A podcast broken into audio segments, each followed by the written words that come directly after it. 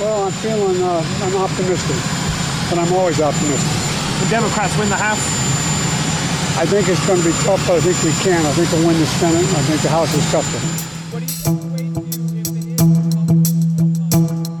Das war der Joe Biden. Er ist gerade zurückgeflogen mit seinem Helikopter, wir haben es gehört, ins Weiße Haus. Und zwar am Anfang der Wahlnacht von diesen Midterms. Er hat recht optimistisch gestimmt und jetzt, 24 Stunden später, wo wir den Podcast aufnehmen, hat er sogar Grund, optimistisch zu bleiben. Es wird allerdings noch zählt und man weiß noch nicht genau, wie alles wird enden. Das ist eine Spezialausgabe vom Tamedia Podcast Alles klar Amerika. Und zwar sind wir heute gerade das vierte. Zuerst freut es mich gerade, Isabel Jacobi zu begrüßen, Chefredaktorin vom Bund. Sie ist in Milwaukee im US-Bundesstaat Wisconsin, sozusagen als Sonderkorrespondentin. Salut Isabel. Ciao zusammen aus dem Rust Belt. Dann ist unser regulärer USA-Korrespondent, der Fabian Fellmann in Atlanta, Georgia, einem ganz besonders umkämpften Bundesstaat. Hoi Fabian. Hey, ja. Und schließlich freut es mich, den Martin Kilian zu begrüßen, der Veteran, was US-Wahlen betrifft. Er ist wie immer in Charlottesville, Virginia. Salut Martin. Salut, hallo alle zusammen. Mein Name ist Christoph Münger und ich leite das Rösser International von der Redaktion Tamedia in Zürich. Votes are being counted in the crucial midterm elections in the United States.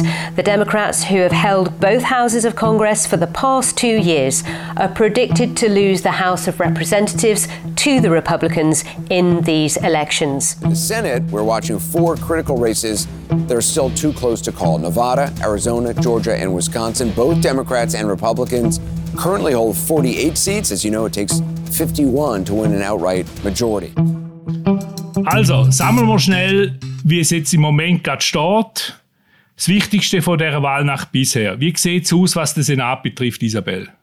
Ja, die Chance für die Demokraten, dass sie die Mehrheit, die knappe Mehrheit im Senat können halten, ist tatsächlich intakt. Ganz wichtig ist der Sieg in Pennsylvania für den offenen Senatssitz, weil das ist jetzt für die Demokraten quasi wie eine Rückversicherung. Sie können sich jetzt leisten, sogar noch einen Sitz äh, zu verlieren in den Rennen, die noch offen sind, zum Beispiel in Nevada oder in Georgia. Das heißt, äh, ja, ihre Chancen sind wirklich intakt. Wie ist im Repräsentantenhaus rausgekommen, Martin? Ja, also aus der roten Welle im Repräsentantenhaus ist nicht viel geworden. Es kann gut sein, eher wahrscheinlich, dass die Republikaner dort die Mehrheit kriegen, aber das dürfte eine sehr knappe Sache werden. Zum Vergleich, äh, 1994 haben die Republikaner bei den Zwischenwahlen 54 Sitze gewonnen, 2010 haben sie 63 gewonnen und dieses Mal wird es also wesentlich knapper werden, wenn sie denn die Mehrheit im Repräsentantenhaus erreichen werden. Danke vielmals. Und Fabian, wie sieht es bei den Gouverneurswahlen aus? Ja, dort ist die rote Welle nicht so eingetroffen, wie man das denkt hat. Ähm, Demokraten haben einigermaßen problemlos doch selbst schwierige Rennen für sich entschieden. New York ist da im, im Vordergrund gestanden, wo die äh, Demokratin Kathy Hochul gewonnen hat gegen demokratische Herausforderer und zwar haushoch, obwohl Umfragen bisweilen darauf hindeutet haben, es könnte knapper werden. An dieser Stelle ist noch wichtig zu erwähnen, wenn das wir aufnehmen und das ist in der Schweiz am Viertel ab vier am Mittwochnachmittag. Zuerst schauen, werden wir schauen, wenn ihr die Wahl in euren jeweiligen Regionen äh, erlebt habt, was ihr gesehen habt, was am wichtigsten ist, was euch aufgefallen ist. Dann kommen wir auf die Auswirkungen auf die Regierung Biden zu reden. Und dann natürlich am Schluss reden wir auch noch, was das heißt für das Präsidentschaftsrennen von 2024.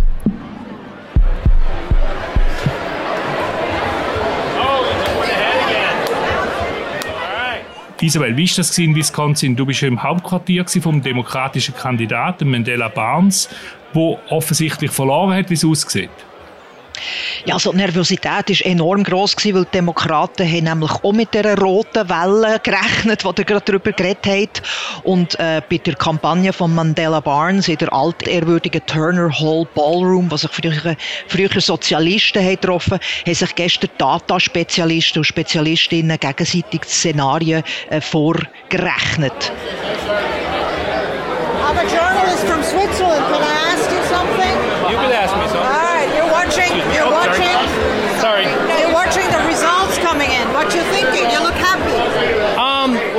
Say that considering, you know, all of the doom and gloom heading into this election, for one thing, Und dann ist etwa am 11 Uhr schon am Abend klar gewesen, dass der Mandela Barnes den Rückstand wahrscheinlich nicht kann aufholen kann und es hat sehr lange Gesichter gegeben. Jetzt muss man aber sagen, die Stimmen sind noch nicht auszählt und der Mandela Barnes will, dass die bis am Schluss äh, auszählt werden, wie er gestern hat geschrieben. Sie hoffen also ein bisschen auf ein kleines äh, Wunder. Der junge Afroamerikaner und Vizegouverneur in Wisconsin hat ja der äh, gestandene Konservativsenator äh, Ron Johnson angegriffen ähm, und, und das wird ihnen wahrscheinlich nicht gelingen. Aber es gibt auch einen Lichtblick für äh, Demokraten in Wisconsin. Ihr Gouverneur, der Tony Evers, hat nämlich die Wiederwahl gewonnen und das ist national auch wichtig, weil äh, dass er wird sicher 2024 nicht Hand bieten, dass es ein Wahlchaos gibt mit Betrugsvorwürfen, das dann in den Kongress können schwappen Jedenfalls im Staat von Wisconsin. Du hast es bereits angedeutet, Wisconsin äh, ist ein Swing State. Äh, Wisconsin gehört zum Rustbelt und eigentlich der ganze Rustbelt ist eine Swing-Region. Wie sind die übrigen Rennen gelaufen? Vor allem natürlich Pennsylvania, was schon erwähnt ist, und aber auch Ohio.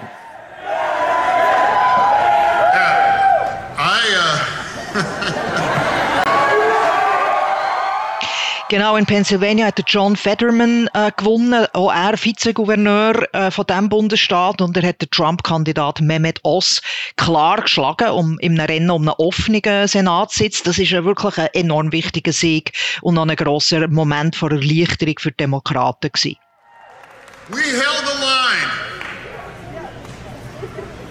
I never expected that we were going to turn these red counties blue, but we did what we needed to do and we had that conversation across every one of those counties.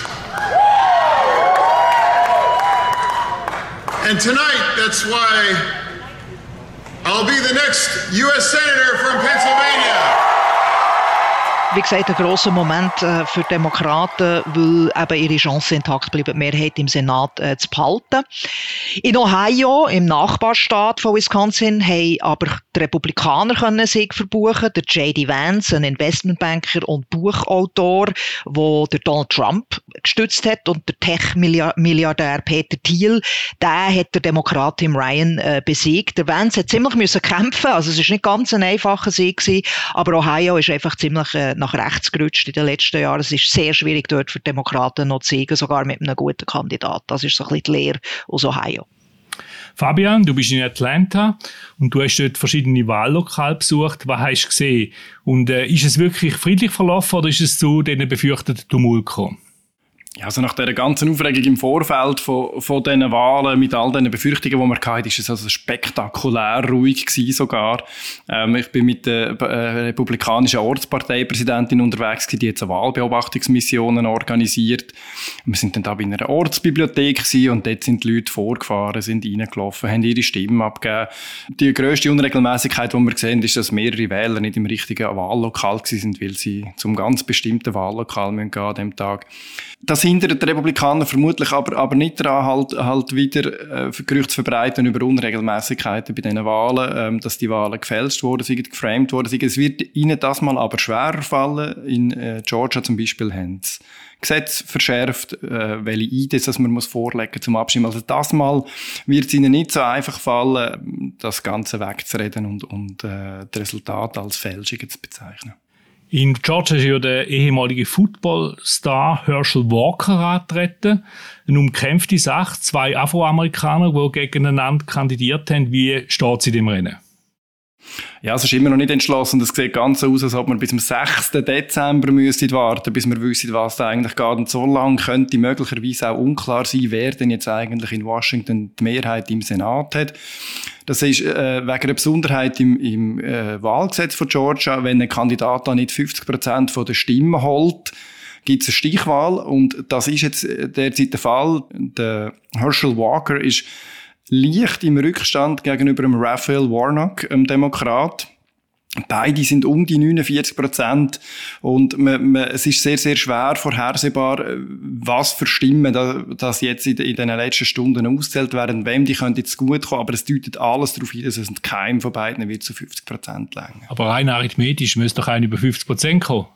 Es hat noch einen dritten Kandidat gegeben, der Stimmen auf sich gezogen hat. Wem genauer geschadet ist nicht ganz klar, aber, aber sicher ist, dass halt wegen dem jetzt keiner von diesen beiden Kandidaten dürfte über 50 Prozent von der grossen Partei. Das heißt, Georgia dürfte uns noch ein paar Wochen weiter beschäftigen. Martin, du bist amerikanischer Bürger in dieser Runde. Bist du überhaupt wählen? Ja klar, gestern Morgen. Aber ich wollte noch was zu Georgia sagen. Äh, ich erinnere mich sehr gut daran, dass ich 1980 im Sanford Stadium an der University of Georgia Beifall geklatscht habe als äh, Herschel Walker die nationale Meisterschaft für meine Uni geholt hat. Jetzt ist er Senatskandidat, so geht das Leben. Ja, ich habe gestern gewählt, ähm, wobei das natürlich in meinem Bezirk äh, so aussieht, dass äh, das ein ganz, ganz konservativer Bezirk ist in Virginia und die Stadt Charlottesville ist eine Unistadt, University of Virginia. Und ähm, die Stadt selber hat äh, über 70 Prozent für den demokratischen Kandidaten gestimmt. Aber um uns rum ist es genau andersrum gelaufen. In den ganzen ländlichen Gebieten, in den Kleinstädten, in diesem fünften Bezirk in Virginia hat ein sehr, sehr, sehr konservativer Republikaner 70 bis 80 Prozent der Stimmen geholt.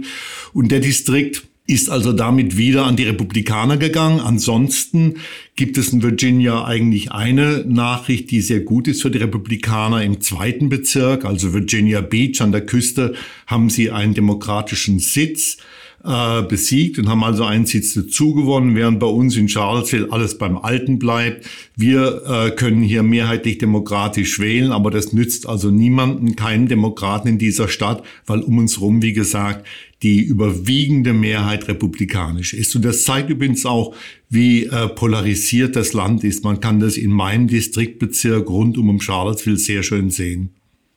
Martin, du hast auch den Süden und den Südwesten beobachtet. Haben sich dort die Republikaner auch durchsetzen können?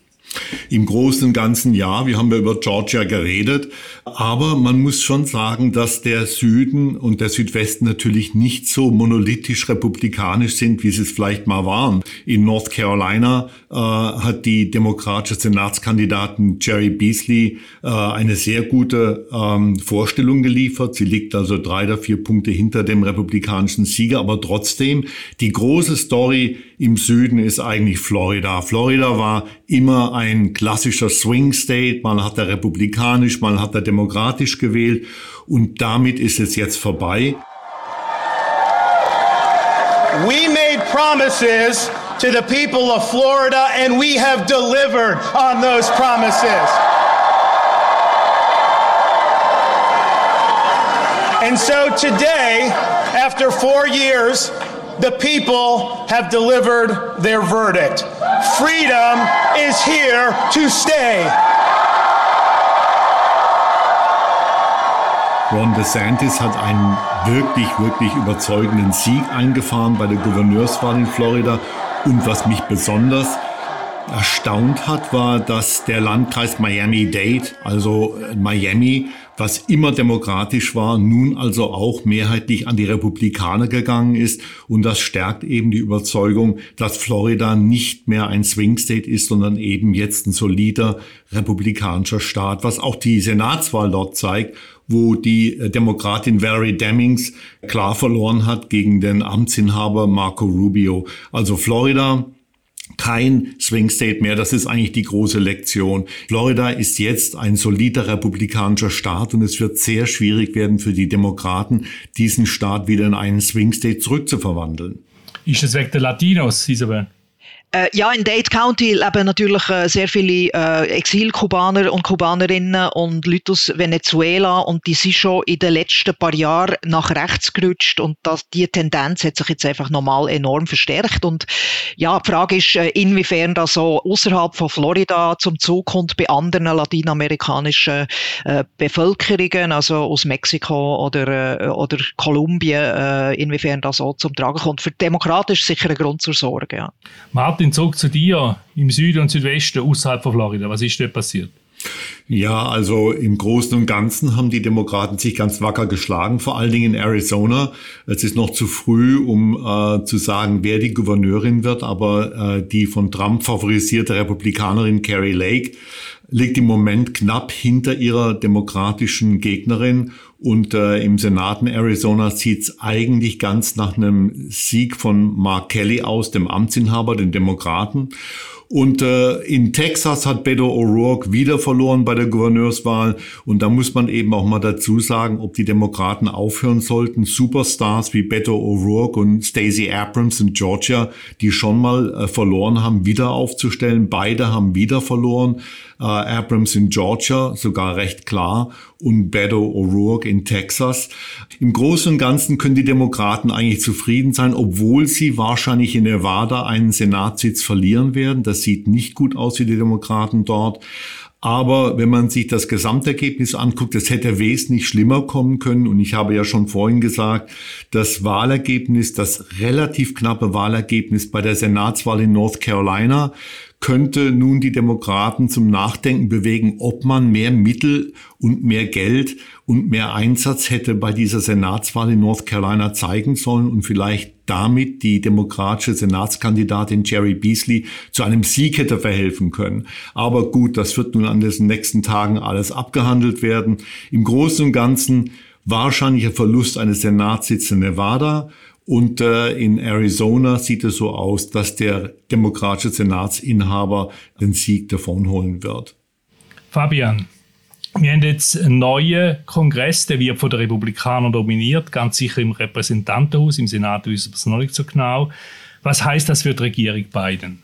Ja, das heisst natürlich eine ganze Menge Probleme für die Regierung Biden. Ähm, die, die, Republikaner werden äh, strikten Oppositionskurs fahren und Joe Biden keinen Sieg mehr gönnen und im Gegenteil versuchen, ihn äh, zu behindern beim Regieren, wo sie können. Das werden sie machen mit Untersuchungsausschüssen, wo sie zum Beispiel, wenn Covid unter die Lupe nehmen, der Abzug aus Afghanistan, auch Geschäftsbeziehungen von Joe Biden, seinem Sohn, in die Ukraine und nach China mit all dem können sie den Joe Biden durchaus lahmlegen und am meisten Macht hat das Repräsentantenhaus dann vor allem, wenn es ums Budget geht, wenn es um, um die Erhöhung von der Schuldenlimite geht. Wenn die Republikaner dort wirklich blockiert wären, können sie ihm, ihm Joe Biden das Leben sehr schwer machen. Man muss aber vielleicht zu dem auch sagen, das ist eigentlich so, wie die amerikanische Politik funktioniert. Das amerikanische System ist genau darauf ausgelegt, dass der Präsident nicht einfach durchregieren kann mit seinen Parteien zusammen, sondern dass er immer wieder äh, feindlichen Kongress gegenübergestellt bekommt, wo ihn kontrolliert, wo seine Macht begrenzt, wo ihn eben nicht einfach machen was er will. Das ist klassische Gewalt- und Machtteilung, wie sie die Amerikaner eben wollen. Das Problem ist, das scheint mir zumindest der Fall zu sein, dass es praktisch keinen Raum mehr gibt für Kompromiss. Insbesondere auch dann nicht, wenn man auf äh, Frontalangriff schaltet und sogar ein Impeachment wird machen gegen die beiden. Isabel, ist das ein realistisches Szenario? Ja, also ich glaube, dass die Republikaner müssen aufpassen, wenn sie jetzt Mehrheit haben im Repräsentantenhaus, äh, dass sie nicht zu hetzerisch werden, weil das finde ich ein relativ klares Signal von diesen Wahlen, weil der Erdrutschsieg von den Republikanern ist nicht passiert und man muss sehen, also das Umfeld wäre eigentlich extrem begünstigend gewesen für die Republikaner. Also bei dieser Inflation, 60 Prozent der Bevölkerung leben im Moment von, von äh, Paycheck zu Paycheck, von Lohnschein zu Lohnschein, wie man hier sagt. Und normalerweise hätte man müssen davon ausgehen, dass die Partei vom Präsidenten abgestraft wird werden. Wird jetzt schon klein, aber also wie gesagt, es ist ähm, underwhelming. Es ist nicht das, was man hätte können erwarten. Das heißt, die Republikaner werden eine knappe Mehrheit im Repräsentantenhaus haben. Der Senat wird äh, womöglicherweise in den Händen der Demokraten bleiben. Und darum denke ich, ja, wir können erwarten, dass es äh, parlamentarische Untersuchungen gibt, zum Beispiel gegen den Sohn von Biden. Das ist, äh, kann man davon ausgehen, dass das wieder aufgekocht wird. Vor allem dann noch im Wahlkampf 2024 äh, Szenario.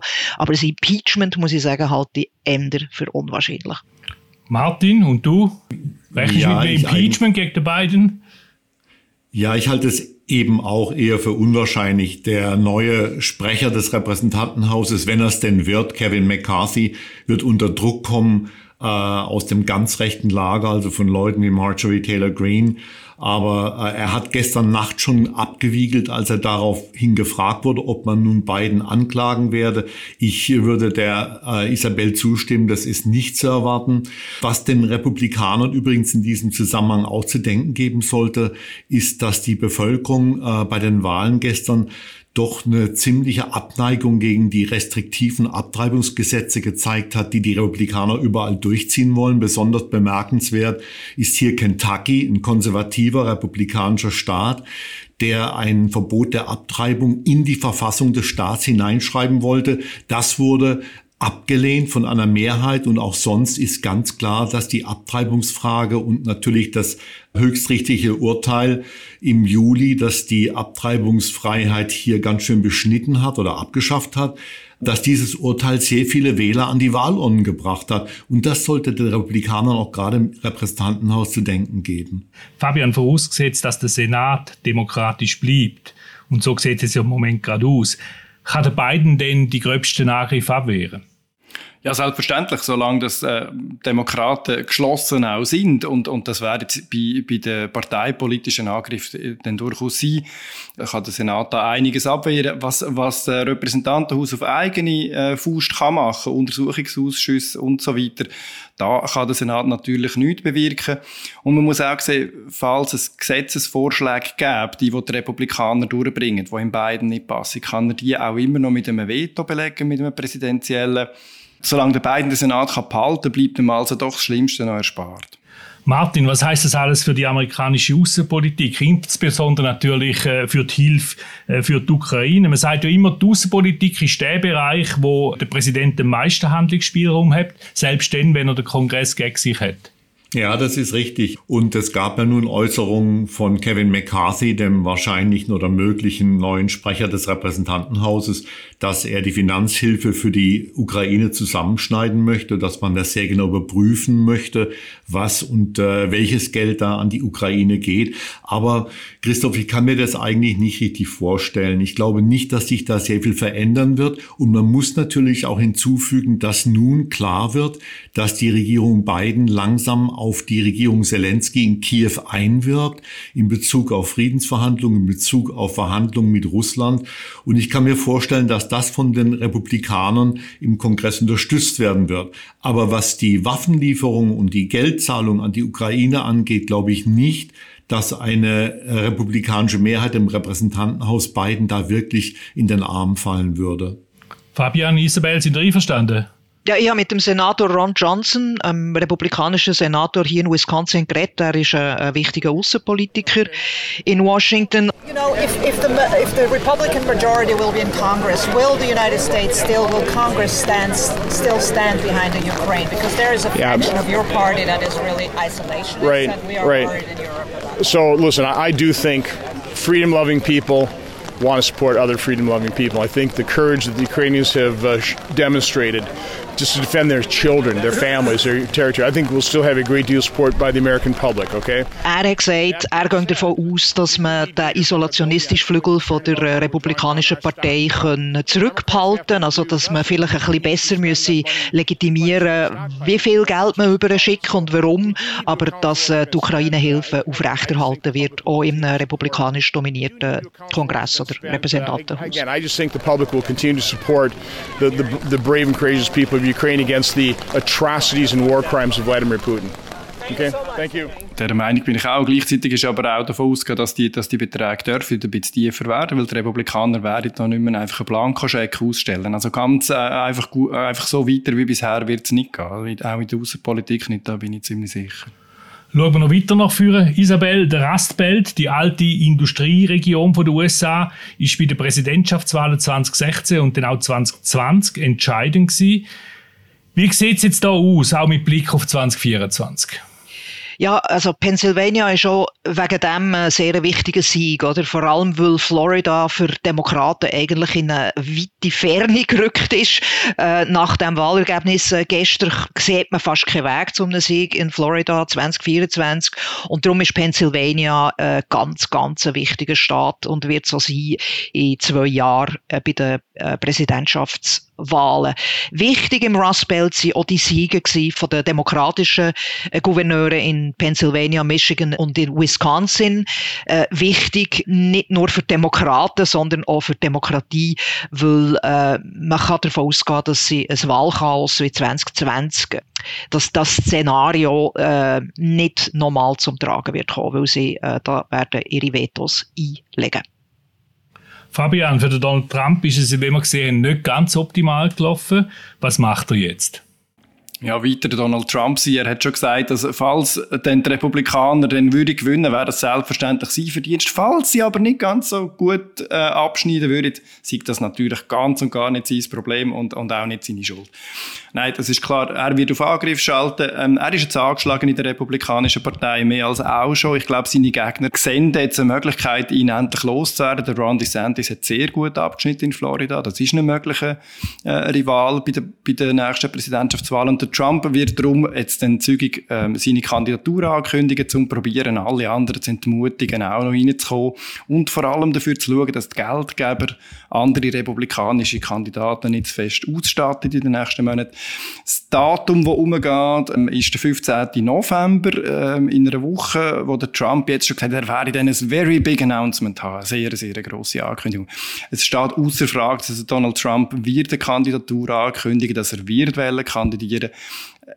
Es lässt sich jetzt aber äh, noch nicht sagen, ob er das auch wirklich wird schaffen in der Republikanischen Partei. Ich glaube, die Aufarbeitung von diesen Wahlen wird, in der, wird noch eine Dynamik auslösen, die im Moment noch re relativ schwer absehbar ist. Ähm, New York Post, das äh, Revolverblatt des Konservativs, hat heute Ron DeSantis gross auf der Frontseite entitelt, das ist die Zukunft von Amerika.